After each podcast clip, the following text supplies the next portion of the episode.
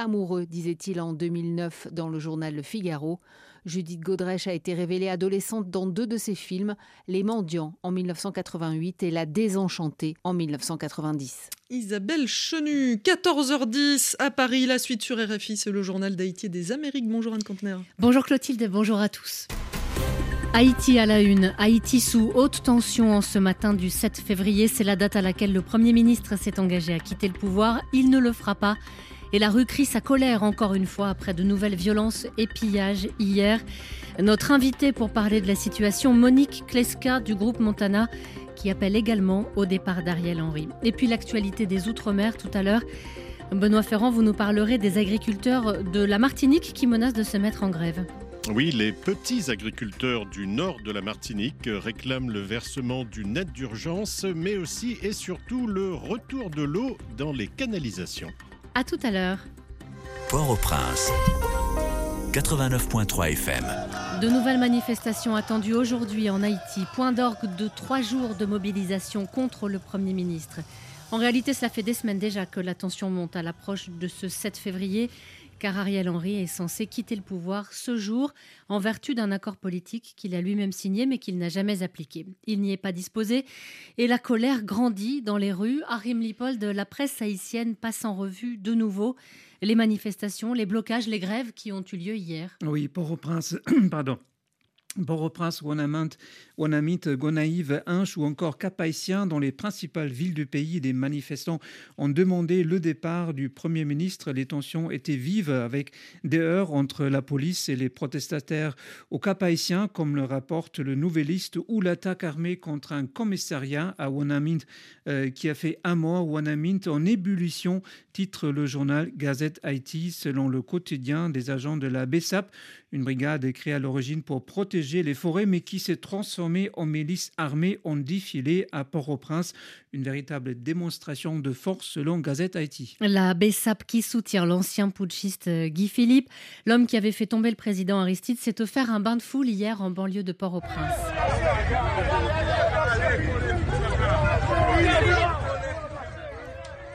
Guy Philippe, qui vient de passer six ans en prison aux États-Unis pour blanchiment d'argent de la drogue, on le rappelle, est donc apparu en public hier à Pétionville. Exactement, et c'est-à-dire dans un reportage du Nouvelliste, la présence de Guy Philippe a provoqué une panique dans les rues, mais également suscité de la curiosité, écrit le journal. L'ancien sénateur élu ne cesse d'appeler la population, la police et l'armée à se soulever contre le gouvernement. Une semaine qui sera difficile, écrit le journal Le National. Le quotidien accuse les autorités de s'enfermer dans leur mur habituel, tandis que les opposants cherchent à gagner la bataille de la communication. En tout cas, alors que la tension politique monte, l'économie continue à se dégrader, note le journal, tel des bois constricteurs.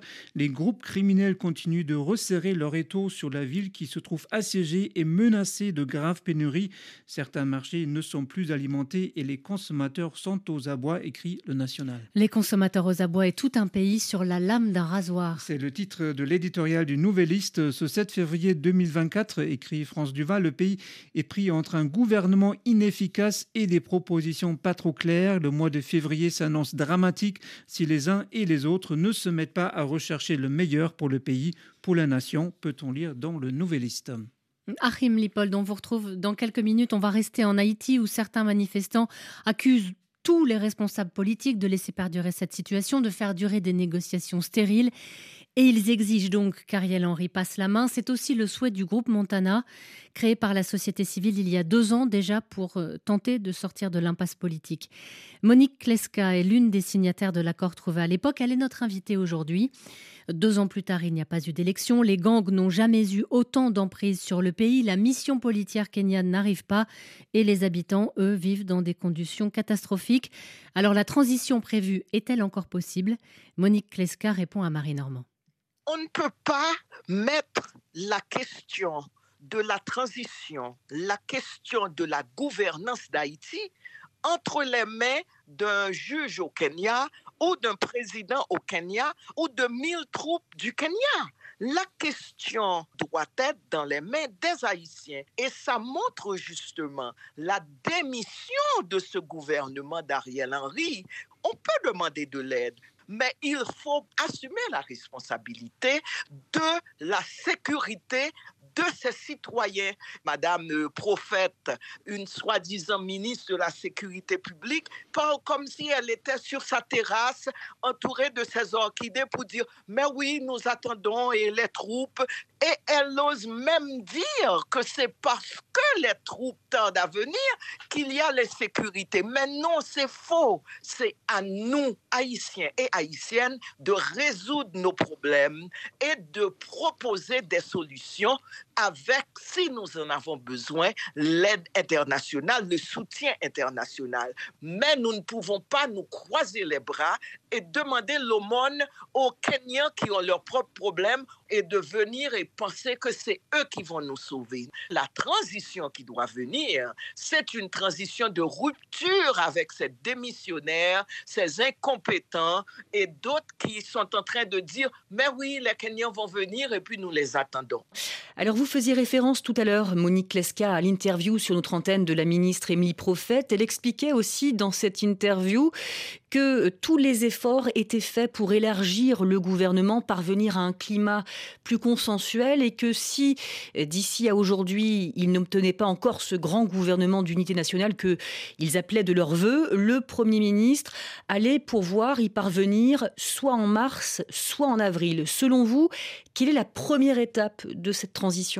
Bon, la première étape, c'est de chasser les Émilie Prophète et les Ariel Henry. Ce sont des incompétents, qu'il y ait des gens responsables qui ont le pays comme étant leur boussole et non pour faire de l'argent et non pour avoir un pouvoir avec une feuille de route pour résoudre le problème humanitaire. C'est une situation humanitaire catastrophique.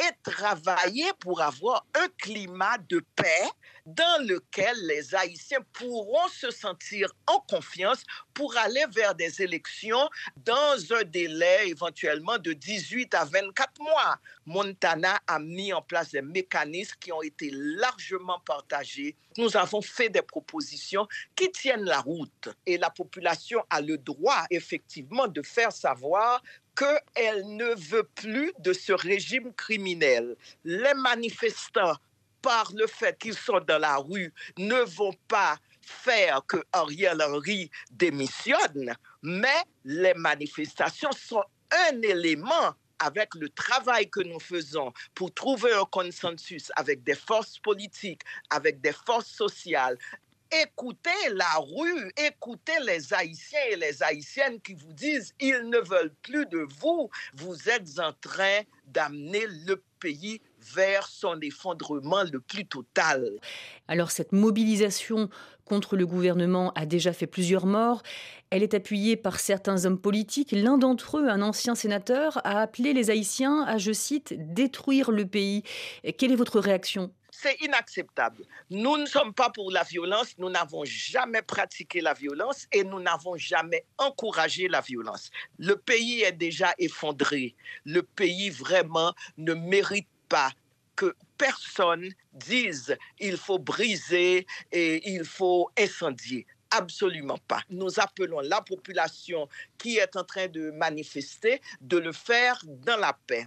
Il y a eu des manifestations qui ont commencé de manière très pacifique et se sont envenimés quand la police a commencé à bombarder les gens avec le gaz lacrymogène. Donc si la police elle-même respectait les manifestants à ce moment-là, la plupart d'elles auraient été des manifestations non violentes. Que répondez-vous aux Haïtiens, Monique Lesca, qui ne croient plus aujourd'hui à aucune solution haïtienne, internationale, et qui sont dans le désespoir?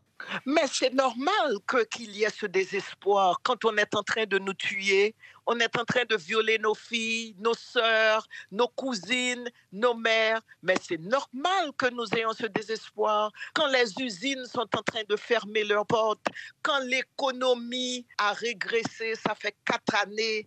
Donc c'est le régime en place qui est responsable de cette situation. Nous comprenons ce désespoir, mais nous disons il faut qu'on ramasse justement tout ce qui nous reste de notre dignité et de notre souveraineté pour que nous arrivons à trouver et à mettre en place un gouvernement qui irait vers des solutions à cette crise. Il faut qu'on dépasse ce désespoir puisque c'est une lutte. C'est comme si on est en train de lutter pour notre deuxième indépendance de régime criminel, indépendance de l'international qui a son genou sur notre cou.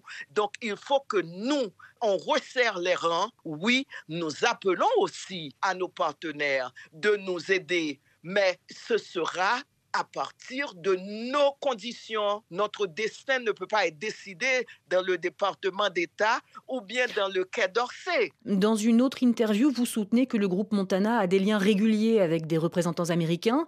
Est-ce qu'ils approuvent cette solution haïtienne? Bon, écoutez, c'est là le double jeu des Américains, des Français aussi. Ils nous disent que Ariel Henry, c'est le seul qui est légitime, quand Ariel Henry n'a aucune légitimité. Et c'est eux qui l'ont mis en place avec un tweet. Et la deuxième chose qu'ils nous disent, c'est que oui, solution haïtienne, mais ils ajoutent un petit A, un petit B, un petit C.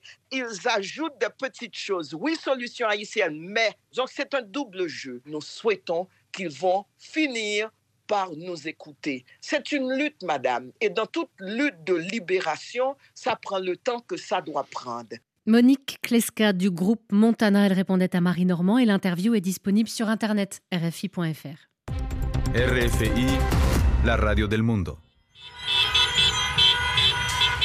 Des klaxons et des pancartes, des slogans contre Javier Milei dans la capitale argentine. Des centaines de personnes ont fêté le revers infligé au président. Faute de soutien suffisant au Parlement, ces mesures ultralibérales pour déréguler l'économie ont été renvoyées hier en commission et c'est plutôt une surprise, Théo Conscience. Pour Javier Milei, ce revers est d'autant plus cinglant que l'examen article par article de la loi Omnibus, qui constitue la pierre angulaire de son projet ultralibéral, avait pourtant bien commencé. Les députés avaient notamment approuvé la délégation de pouvoir exceptionnel à l'exécutif, lui permettant de gouverner par décret pendant un an au nom de l'urgence économique. Mais au fil des articles, la fragile majorité que le président avait construite au prix de larges concessions sur le texte initial s'est faite de plus en plus étriquée et juste avant un vote très incertain sur le chapitre controversé des privatisations, le chef de groupe du parti présidentiel a demandé une levée de séance et renvoyé le texte en commission. Depuis Israël, où il est en visite officielle, Javier Milei a dénoncé sur son compte X ex-Twitter la trahison d'une caste politique qui se serait selon lui mise en travers de la volonté de changement du peuple. Alors que le renvoi en commission signifie souvent l'enterrement de facto d'un projet de loi, le président argentin, plus que jamais minoritaire au Parlement, pourrait être tenté d'avoir recours à un plébiscite consultatif comme il l'avait annoncé pendant sa campagne. Théo Conscience, Buenos Aires, RFI. L'Argentine confrontée à d'importants feux de forêt en Patagonie, dans le parc national de Los Alerces, où près de 7000 hectares ont été détruits. En deux semaines, les pompiers peinent toujours à maîtriser les flammes. Dans l'actualité du continent, également le démantèlement d'une organisation de trafic de drogue et de blanchiment d'argent liée à la mafia albanaise. L'opération a été menée par l'Espagne et par l'Équateur et elle a permis de saisir près de 2 tonnes et demie de, de drogue et près d'un demi-million d'euros. RFI. On prend la direction du Chili à présent où les manchettes des journaux sont imprimées en partie en noir en guise de deuil après la mort de l'ancien président Sébastien Piñera hier dans un accident d'hélicoptère à Rimlipold. Oui, toute la presse rend hommage au premier président de droite élu après la fin de la dictature, un homme qui a assuré la continuité des institutions démocratiques, écrit El Mercurio. Sa première élection en 2010 a ouvert un espace pour le retour de la droite au pouvoir, estime la tercera, mais cette fois-ci une droite démocratique qui s'est partagé le pouvoir avec la gauche, ce qui a clairement contribué à consolider la normalité démocratique. Ils sont fichés d'avoir été l'homme le plus riche du pays. Sa véritable ambition, c'était de conquérir la monnaie, le palais présidentiel, ce qu'il a réussi à faire deux fois, écrit la Tercera. Et direction les États-Unis, enfin, Harim, pour terminer, où la presse révèle que la chanteuse Taylor Swift s'en est pris à un jeune informaticien de Floride qui traque les mouvements des jets privés des milliardaires. Oui, selon la le, Washington Post, bien sûr.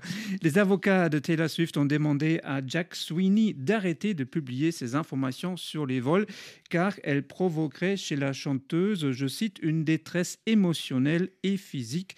Les avocats menacent de poursuivre le jeune homme s'il continue ses publications. Jack Sweeney, qui a déjà suscité La colère d'Elon Musk, pour les mêmes raisons, pour avoir suivi entre autres son avion privé, réagit sur le site d'information The Verge. Je pense qu'il est important de noter que je n'ai nulle part l'intention de faire du mal, écrit le jeune homme. En fait, je pense que Swift a fait de bonnes chansons. Je crois dans la transparence et dans l'information publiquement disponible. Achim Lippold pour la revue de presse. Et puis on reste aux États-Unis où une cour d'appel fédérale a écarté hier l'immunité pénale invoquée par Donald Trump, ce qui rouvre la voie à son procès à Washington pour tentative d'inverser illégalement les résultats de l'élection perdue pour lui de 2020. Merci d'écouter RFI. Dans quelques instants, nous retrouverons nos confrères de la première pour l'actualité des Outre-mer. Et juste après, de vive voix, Pascal Paradou reçoit aujourd'hui l'écrivaine iranienne Abnous Shalmani pour parler de son roman J'ai péché, péché dans le plaisir. Un roman subtil et puissant au rythme effréné euh, dont elle nous parlera donc à partir de 13h30, temps universel. Le journal de l'Outre-mer. Bonjour Benoît Ferrand. Bonjour Anne. Les petits agriculteurs du nord de la Martinique menacent de se mettre en grève. Ils réclament le versement d'une aide d'urgence qui leur avait été promise par la collectivité territoriale. Ils réclament surtout le retour de l'eau dans les, dans les canalisations. Ils se disent privés d'eau depuis un an. Écoutez l'une, euh, une agricultrice euh, du nord de la Martinique, Marilyn Honoré. Elle est au micro de Christine Cupit. Depuis le mois de juin, on a eu la sécheresse. Tout de suite après, on a eu Brett et Brett a ravagé le prêcheur. Donc, il y a la canalisation pour les agriculteurs du prêcheur qui a été cassée, qui est vraiment en mauvais état. Et il y a aussi la route la route pour certains à Grande Savane, où les agriculteurs ne peuvent pas accéder à leur terrain parce que la route est cassée. Qu'est-ce qu'on fait pour nous? C'est bien manger local, mais si ça n'avance pas, on fait quoi? Et puis qu'on nous aide aussi, parce que c'est impossible d'avoir des achats de produits à 50 centimes, comme les concombres, qui sont revendus à 2,50 euros dans un supermarché. Maintenant, ce qui va se passer, c'est que après le carnaval, on laisse tout le monde fêter, mais après le carnaval, on va faire en sorte de bloquer les points les plus importants, qui fait que les produits d'ailleurs viennent avec tous les produits, alors que nous, on nous demande un contrôle sur les produits. Affaire à suivre. Direction la Guadeloupe avec le secteur du bâtiment travaux publics, le BTP guadeloupéen, qui tiendra demain son premier salon. L'occasion pour les entreprises locales du bâtiment et des travaux publics de redorer, entre guillemets, l'image, pas toujours franchement attrayante, il faut bien le dire, d'un secteur, paraît-il, pourtant plein d'avenir. Reportage Pascal Pétrine. Le bâtiment et le travaux publics est un moteur de l'économie. Pourtant, le secteur souffre d'une image souvent liée à des a priori. Ce salon est donc l'occasion de mieux le connaître. Pascal Labrier, directeur de GTM, l'un des exposants. C'est un salon qui va permettre de faire redécouvrir ou découvrir tout simplement les métiers du BTP qui ne sont pas que des métiers manuels. C'est un salon qui va permettre euh, d'attirer des jeunes également, en tout cas on l'espère, parce que c'est un métier qui nécessite beaucoup de moyens humains pour euh, réaliser des travaux. On a besoin de gens confirmés pour aiser des canalisations. On parle beaucoup de renouvellement des réseaux euh, d'adduction d'eau en ce moment en Guadeloupe. Eh bien, on cherche des canalisateurs. Et les canalisateurs, c'est des gens qui doivent avoir la maîtrise de leur métier. Et le secteur est en train de connaître de profondes mutations dans le domaine du développement durable et de la décarbonation, d'où la nécessité d'anticiper. José Gadarcan, le président de la Fédération du bâtiment et des travaux publics. Nous sommes obligés de nous préparer à ces, ces nouvelles euh, technologies, ces nouvelles normes. On a besoin de jeunes qui soient formés et qu'on puisse embaucher dans, nos entreprises pour pouvoir répondre euh, aux futurs appels d'offres. Pas moins d'une soixantaine de stands sont prévus pour ce premier salon du genre, un rendez-vous au cours duquel seront organisées conférences, expositions et démonstrations d'engins. Bon après-midi Anne, à demain. Merci Benoît Ferrand et merci à tous d'avoir été avec nous. Passez une très bonne journée sur RFI. RFI, la sélection du mois peu de champagne, jeune fille. Laurent Voulzy. Je me sens un peu bleu. Dans ce bal, jeune fille. Pas vraiment joyeux. Négarit Band.